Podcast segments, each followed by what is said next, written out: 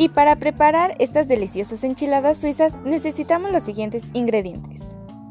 10 tomates verdes, media cebolla, un diente de ajo, un cuarto de taza de agua, un cubo de quenor caldo de vegetables, una cucharada de aceite, dos cucharadas de Hellmann's clásica, 8 tortillas de maíz, 4 rebanadas de queso manchego y 2 cucharadas de cilantro fresco picado.